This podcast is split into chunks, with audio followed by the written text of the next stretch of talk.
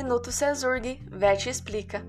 Olá, tudo bem? Me chamo Arielle Schmidt, sou acadêmica do curso de Medicina Veterinária do Cesurg e hoje vamos falar um pouco sobre as mastites contagiosas.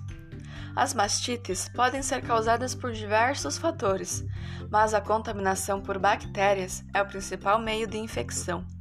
Os microorganismos classificados como contagiosos são transmitidos principalmente durante a ordenha, através das mãos dos ordenhadores, de vacas infectadas para outras por meio do equipamento de ordenha, terneiros que mamam nas vacas e até a utilização de panos e esponjas de uso múltiplo entre o rebanho.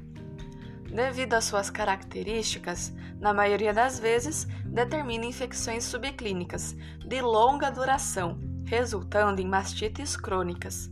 Para se obter o controle da mastite contagiosa, deve-se diminuir a exposição dos tetos às bactérias, por meio de controle higiênico-sanitário. Então é sempre importante evitar o uso coletivo de panos e esponjas para a limpeza dos tetos.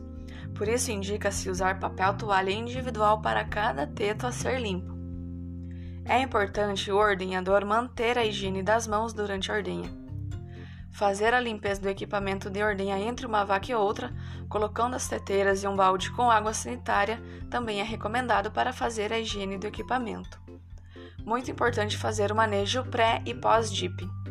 Dietas balanceadas ajudarão a fortalecer a imunidade dos animais, fator extremamente importante para controlar a proliferação das bactérias no organismo da vaca. A utilização de antibióticos em vacas deve ser realizada apenas em animais examinados e acompanhados por um médico veterinário.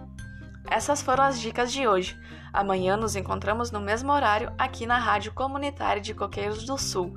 Não perde, até lá!